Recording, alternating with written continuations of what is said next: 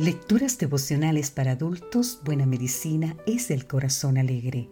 Cortesía del Departamento de Comunicaciones de la Iglesia Dentista del Séptimo Día Gascue en Santo Domingo, capital de la República Dominicana. En la voz de Sarat Arias. Hoy, 30 de julio, entrenado para vencer. Leemos en el 2 de Pedro capítulo 1 versículos 5 al 7 por esto mismo, poned toda diligencia en añadir a vuestra fe virtud, a la virtud conocimiento, al conocimiento dominio propio, al dominio propio paciencia, a la paciencia piedad, a la piedad afecto fraternal y al afecto fraternal amor. Michael Phelps nació el 30 de junio de 1985 en la ciudad de Baltimore, Estados Unidos y ha sido considerado el mejor nadador de la historia y el deportista olímpico más condecorado de todos los tiempos.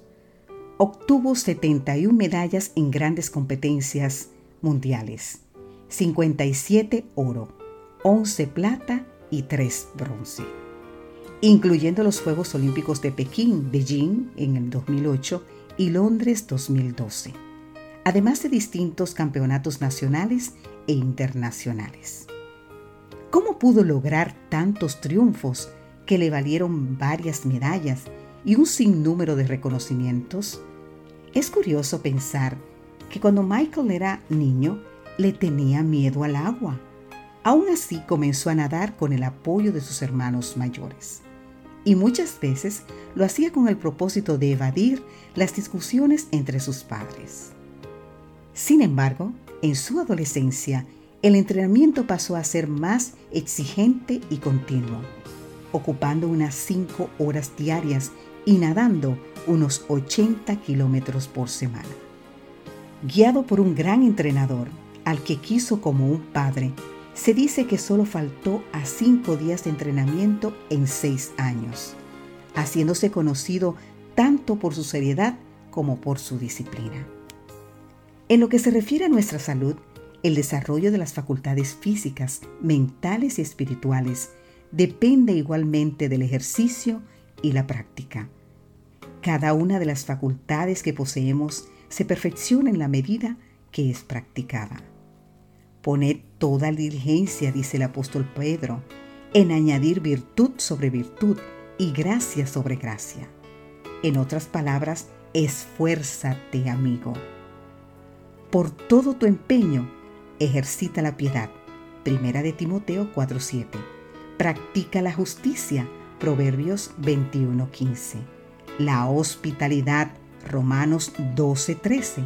Y toda buena obra. Primera de Timoteo 5:10.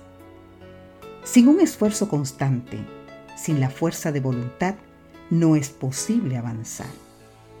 Es posible que haya obstáculos que superar pero estos, en vez de debilitarnos, pueden colaborar para hacer más firme nuestra decisión de avanzar. Como un gran entrenador y como un padre amante, Jesús camina a nuestro lado mostrándonos con su propio ejemplo el modo de triunfar.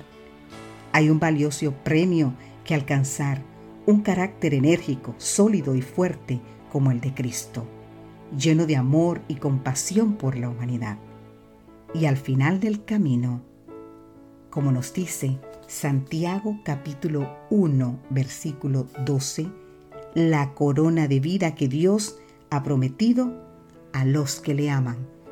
Tú puedes tenerla también, querido amigo. Que Dios hoy te bendiga. Amén.